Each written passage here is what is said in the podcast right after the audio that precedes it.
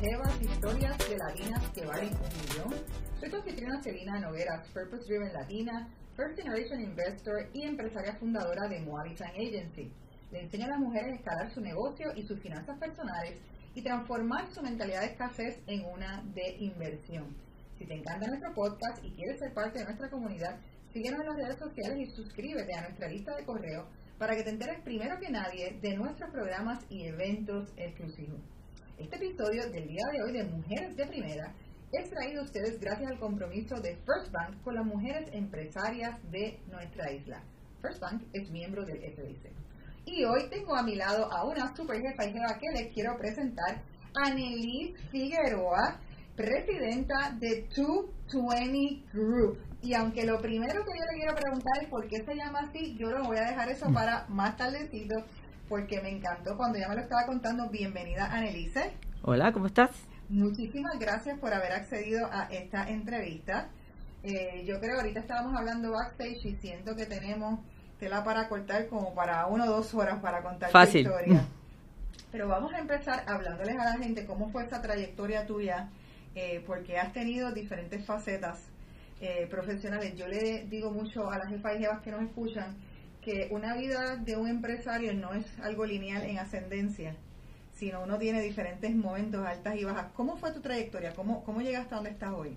Pues yo arranco estudiando arquitectura y me graduó de la UPI de la Escuela de Arquitectura y comienzo a trabajar en una oficina de arquitectos. Eh, gracias a Dios pues tuve la dicha de en la firma que me encontraba participar de todas las etapas de llevar a cabo un proyecto desde diseño, visitas a oficinas y estar en el field, cosa que me apasionó. A raíz de esto, eh, hay un proyecto bien especial para nuestra empresa en ese momento y el Banco Popular, que era nuestro cliente primordial en ese momento, pues me llaman y entro a, al equipo de ellos de trabajo como project manager. Ahí arranco a trabajar en construcción directamente y a manejar proyectos. Estuve tres años en el Banco Popular y paso de ahí a otra etapa eh, manejando entonces construcción para McDonald's Corporation, en la cual estuve tres años adicionales a cargo de las construcciones de los restaurantes en Puerto Rico y las Islas Holandesas. Conllevó viajes y mucho aprendizaje de ir a coger clases para todo. Clases de negociación, clases de hablar en público, clases de diseño. Íbamos a Hamburger University. Parece it's a joke, pero no, no lo es. Existe Hamburger University en Chicago y vamos a Chicago a coger clases de todo. Pero absolutamente de todo, hasta de cómo echarle a las papitas, la sal a las papitas así con los arcos de la M. O sea, hay un proceso para todo. Por eso le dicen The McDonald's Way, anuncio no pagado. Pero la realidad es pues ahí aprendí muchísimo. Paso de la etapa de McDonald's a montar una, una empresa con mi esposo de Energy Management, cosa que estaba en necesidad para muchas empresas en Puerto Rico y me, nos incorporamos aquí y nos incorporamos en Panamá para poder manejar el mercado de Centroamérica y Suramérica. Hasta ese momento no tenía necesariamente experiencia manejando un negocio. Ahí aprendí a la cañona, pues yo tenía mi trabajo con McDonald's y decidí montar esto con mi esposo while I was working in McDonald's, o sea que arrancó por las noches a organizarnos para montar la, la, corporación, a aprender QuickBooks, a hacer de cero, de cero, era sin contabilidad, era manejarlo todo, leyendo y leyendo, leyendo, leyendo y, y hands-on. ¿Te consideras una persona en ese sentido autodidacta? Totalmente, totalmente. Y, y con relación a, vamos a, a, detenernos un momentito en esta, en esta etapa. Haces el negocio primero, este, yo también, pero vengo de un negocio con, con la pareja eh, ¿cómo se da y cómo se dividen las tareas, ¿verdad? Porque usualmente, eh, ¿cómo eran ustedes? O sea, cada uno tenía un rol distinto, ¿cómo se da esa...? 100% administración, todo lo demás lo hacía él, porque yo tenía mi trabajo, o sea, la parte administrativa la manejaba yo, todo lo que era contabilidad de administración, pues lo manejaba yo y él manejaba la parte de, de venta y las instalaciones y supervisión de, los de los proyectos. las finanzas de una empresa, o sea, manejo saludable de las finanzas es yo creo que es mitad de la carrera gana cuando uno tiene... Correcto, tienes que tener tus presupuestos, tienes que estar bien claro en saberlo, o sea, tienes que conocer precisamente todo lo que estás haciendo, conocer el costo de las cosas, saber tu presupuesto y poder tener para manejar emergencias en el que siempre van a ocurrir, siempre van a ocurrir. Y entonces después de eso brincaste al mundo corporativo nuevamente. te, llamó el mundo corporativo. Me llamó el mundo corporativo y entró a trabajar con RG Premier Bank, un trabajo que me encantó. Ahí estuve manejando lo que era construcción y mantenimiento, planta física. Hacíamos un poquito, hacíamos un poquito de todo, pero sí, pues eh, era lo mismo. Manejábamos otra vez.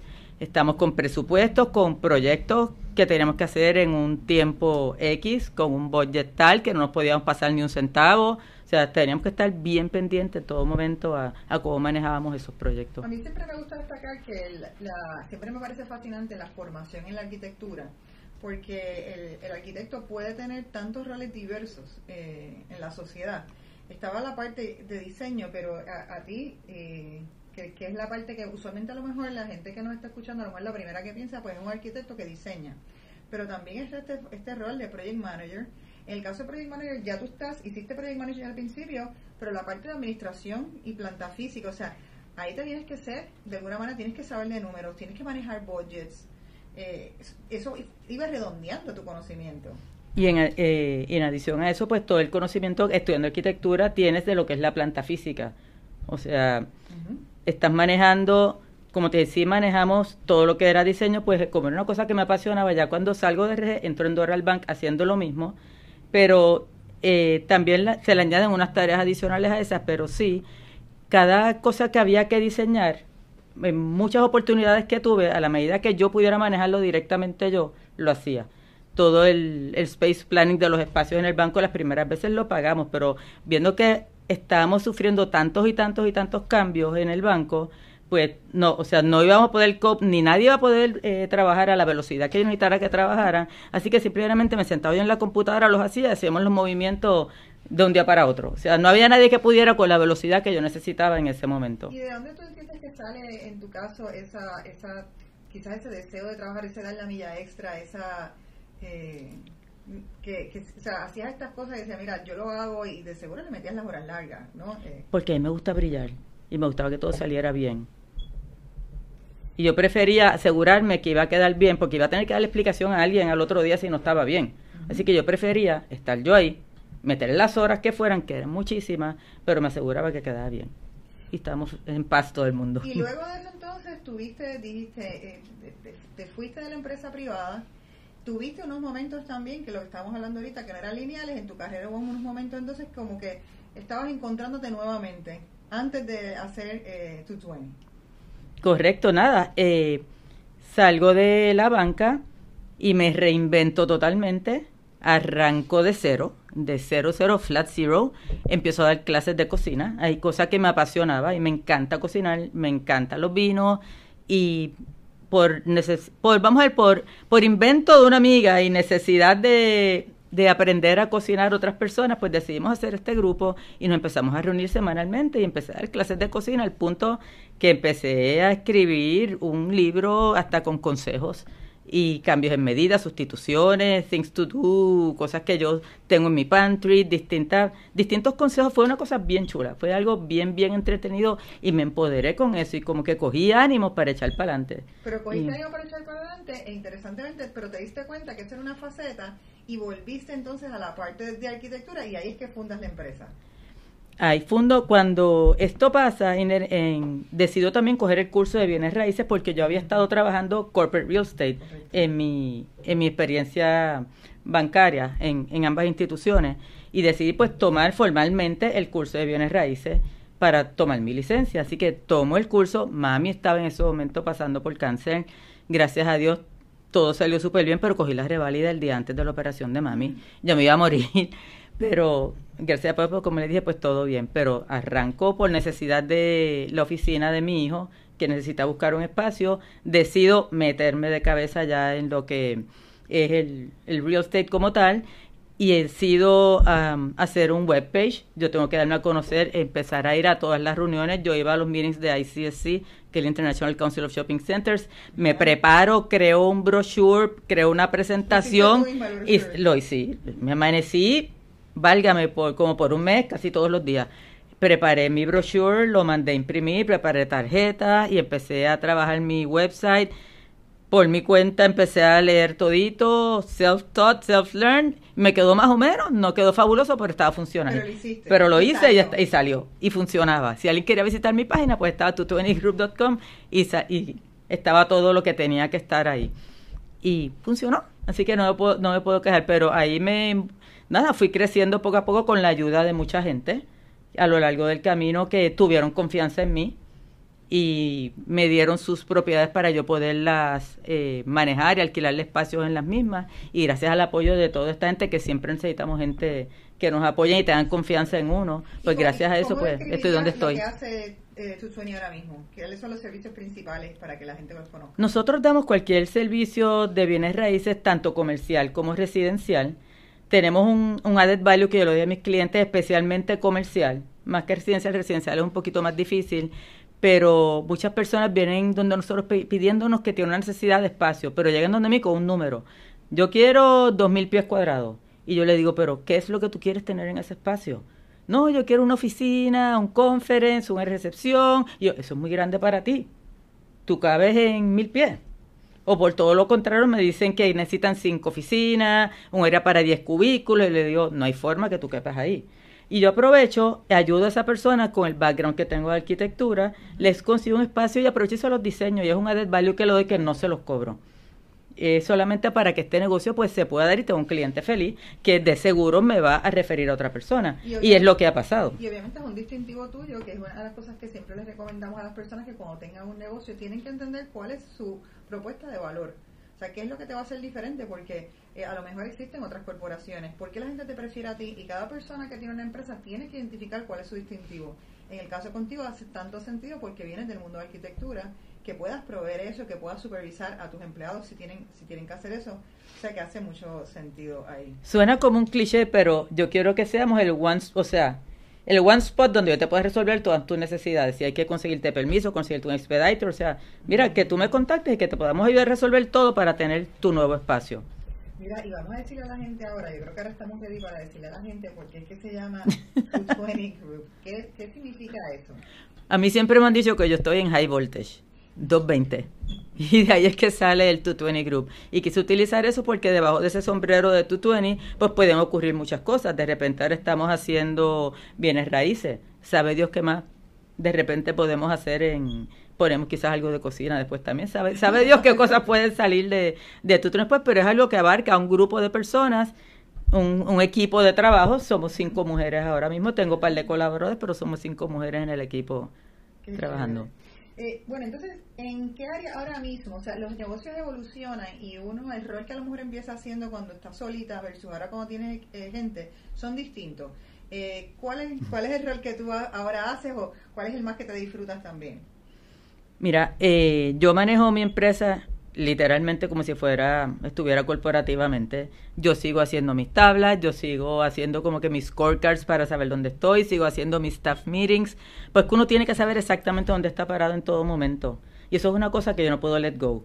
O sea, yo sí eh, tengo ahora una administradora que, que le delego muchas cosas, de todos modos yo lo reviso todo. O sea, ese, esa, quizás ese background que tengo corporativo ya es- está demasiado embedded en mi persona y no, y no lo puedo soltar. O sea, yo tengo que chequear todo y asegurarme que todo esté bien. Y, y eh, o sea, que tú entiendes todavía que eres, que eres más operacional, te mantienes como bien operacional. Me tiro a la calle igual. Y esta operación la hago de 9 de la noche Ah. adelante. O No sea, que tenemos... todavía sigues practicando. Sí, no, yo sigo practicando full. Un- Full, eres- full. Eres un all-nighter también, Sí. o sea. Sí, Sí. yo sigo practicando full. ¿Cómo comienza un día de trabajo para ti? ¿Cómo es el día? Vamos a decirle a la gente cómo es el día de trabajo de una empresaria. Pues lo, yo camino como zombie directo a la Nespresso a tomarme mi casa de café porque mi cerebro no funciona sin café. Acto seguido hago ejercicio y después arranco mi día. Yo no contesto llamadas antes de las nueve y media de la mañana. Si, si hay que hacerlo, pues, pero trato de no hacerlo porque necesito my me time y lo cojo hasta las nueve y media de la mañana de ser posible. Cuando no me queda más remedio, pues ni modo. Pero trato de ese tiempo cogerlo para mí porque necesito soltar ahí. Para mí es súper importante hacer esos ejercicios. O sea, sentarme con calma, rezar y hacer mis ejercicios. ¿Y tienes algún ritual entonces para por la noche unwind, o sea, desconectar? Not really. Es como que ahora mismito estamos en una época que estamos, el real estate está bien overloaded y, y por más por más que trato, ayer yo decía a las 7 voy a parar, voy a parar y me puse a hacer mis cosas tratando de adelantar para no tener al otro día que hacer, tratar de que el próximo día sea más llevadero.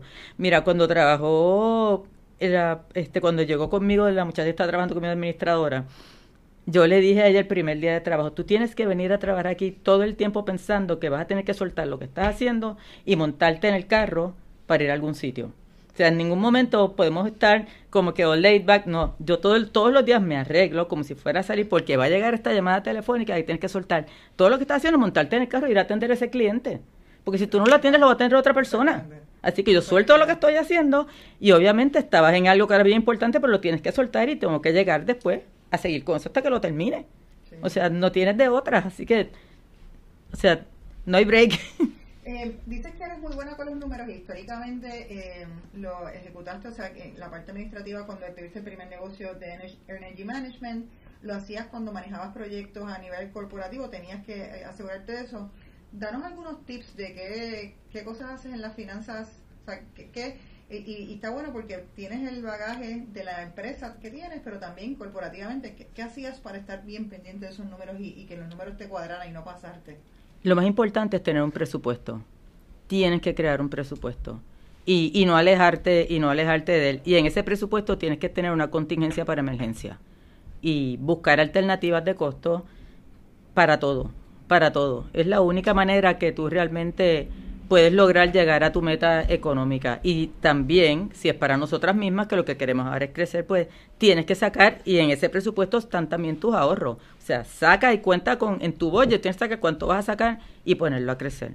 Yo tan pronto tuve una oportunidad de una, una buena comisión, arranqué una buena cantidad y la saqué para el lado para ponerla a crecer. Eso es lo que dicen como la frase así medio común de no creerse el cuento, ¿no?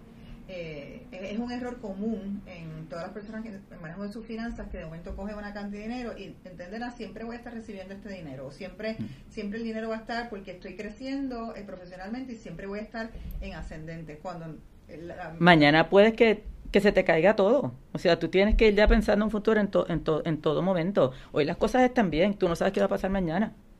Y siguiendo esa línea entonces de tu eh, estilo de administración, ¿Has tenido alguna vez que coger algún préstamo para pagar deudas, para hacer alguna inversión en el negocio? No lo he tomado, pero siempre he mantenido una buena relación con el banco por si tuviera que tomar en algún momento en mi vida, pues tener ahí la mano amiga que me puedan ayudar si yo lo necesitara. Yo tengo un mentor muy querido que me dice que pidas dinero cuando no lo necesitas, porque el día que lo necesitas posiblemente eh, se te va a hacer más difícil conseguirlo. Y para eso es bien importante mantener lo que tú dices. Una buena relación. Y en el caso de First Bank, que sé que eres cliente de First Bank, eh, ¿qué, eh, qué, le, recomiendas a las personas de, para mantener esa relación bancaria y, para precisamente en ese momento a lo mejor quizás conocer a la persona que te pueda ayudar? ¿Qué les recomendarías según tu experiencia? Bueno, si tú tienes un negocio, es bien importante que tú conozcas a la gente que te va a atender en tu banco. Conoce a todo el mundo en tu sucursal, porque no solamente es el gerente, y la gente cambia, la gente las rotan. O sea, que te conozcan. Porque tú tienes a veces que, cosas tan bobas como ir a cambiar un cheque. Tú tienes una prisa, me pasó en un cierre de una transacción hipotecaria. Literal, que así tenemos que rogarle al guardia que nos dejara entrar un minuto antes que se cerrara en la sucursal o se iba a caer un cierre. Te ven, tú haces así y puedes entrar y puedes resolver. O sea, son, son cositas a cualquier otra persona que quizás no conozcan, no, no le van a hacer ese favor.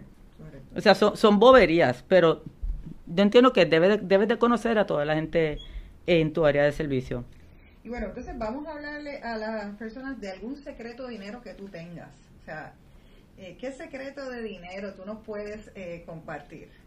¿Qué secreto de dinero? Puede ser aquí también en tus finanzas personales, porque podemos decirle, ¿verdad? A lo mejor haces un buen uso también de tus finanzas personales. O sea, quizás tienes un buen secreto de dinero. Bueno, la realidad es que yo le paso todas las todas, todas mis inversiones a mi hijo que me lo maneja que es Financial Advisor. Y ese, ese es my best secret. Y sigo todo, es mi mejor inversión y sigo todos los consejos que él me da y ni, ni se los cuestiono. de verdad que... Dirías entonces que lo que estás aconsejando es que en materia de inversión, si uno no sabe sobre eso, busca un financial advisor. Tienes que buscar un asesor financiero porque yo de, yo de eso, pues no sé, yo busco a quien sabe. Y entonces, por último, quiero hablarle, eh, ¿qué consejo, eh, normalmente pregunto, ¿qué consejo te darías a ti misma más joven? Pero yo quiero que, ¿qué consejo, yo quiero preguntarte, ¿qué consejo le darías a gente más joven, en sus 20 ahora mismo, eh, que están empezando su carrera profesional y que están en un proceso de encontrarse, que normalmente veo una, una generación que a lo mejor necesita un poco de consejo y mentoría? Eh, ¿Qué consejo tú le darías, que cosas que tú hiciste y te hicieron exitosa, que de los 26 años tenías un trabajo corporativo súper eh, importante? ¿Cómo, es que se logra eso? Teniendo confianza en ti mismo. Yo creo que tú tienes que estar seguro que no, no, puedes tener, no puedes tener miedo, tienes que tener confianza en ti mismo y preguntar y buscar ayuda y tocar puertas. Toca, toca puertas que te van a ayudar. Te van a ayudar sin miedo. Me estabas comentando que fuiste la primera mujer en McDonald's, la única mujer en construcción en la zona de Puerto Rico y las islas holandesas. Eh, en el periodo que mientras yo estaba allí en McDonald's. Estuviste, que ah, en ese sentido, o sea, a las niñas que sueñan con carreras no tradicionales, eh, ¿cómo es que ellas encuentran ese path y tienen, tienen ese deseo? ¿Cómo que tú le aconsejarías? ¿Cómo encuentran ese path? Mira, yo me sentía súper, súper, súper empowered en ese momento porque en esa en esa época todavía, esto fue, do, esto fue en 1995, todavía, en esa época no había tanta mujer arquitecto como hay ahora. correcto. Okay, y yo podía estar en falda y en blazer corporativamente vestida y de repente con unas botas de trabajo porque tenía que salir un proyecto rojo, estar en fila y llegar a la oficina con las botas y el fango, con la falda y las medias. Y, pero, pero a mí me encantaba. Pero a mí eso, eso, eso a mí me, me encantaba. Era una cosa que... Eh, y se, sí, se, al principio se hacía difícil, pero si tú te mantienes en tu sitio y, te, y te, que te respeten y te das a respetar, llega un momento después que, que ellos se dan cuenta de cuál es tu posición y, no tienes problema alguno, no tienes problema alguno. Pues muchísimas gracias, Annelice, gracias por haber estado con nosotros en el día de hoy, gracias por haber accedido a esta entrevista.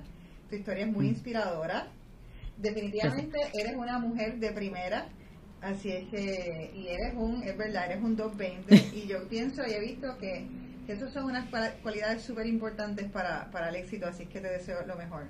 Gracias, muchas gracias. Gracias a todos por sintonizar otro episodio más de Jefas y Jevas, historias de latinas que valen un millón. Recuerda que para nosotros la independencia financiera es materia de equidad de género.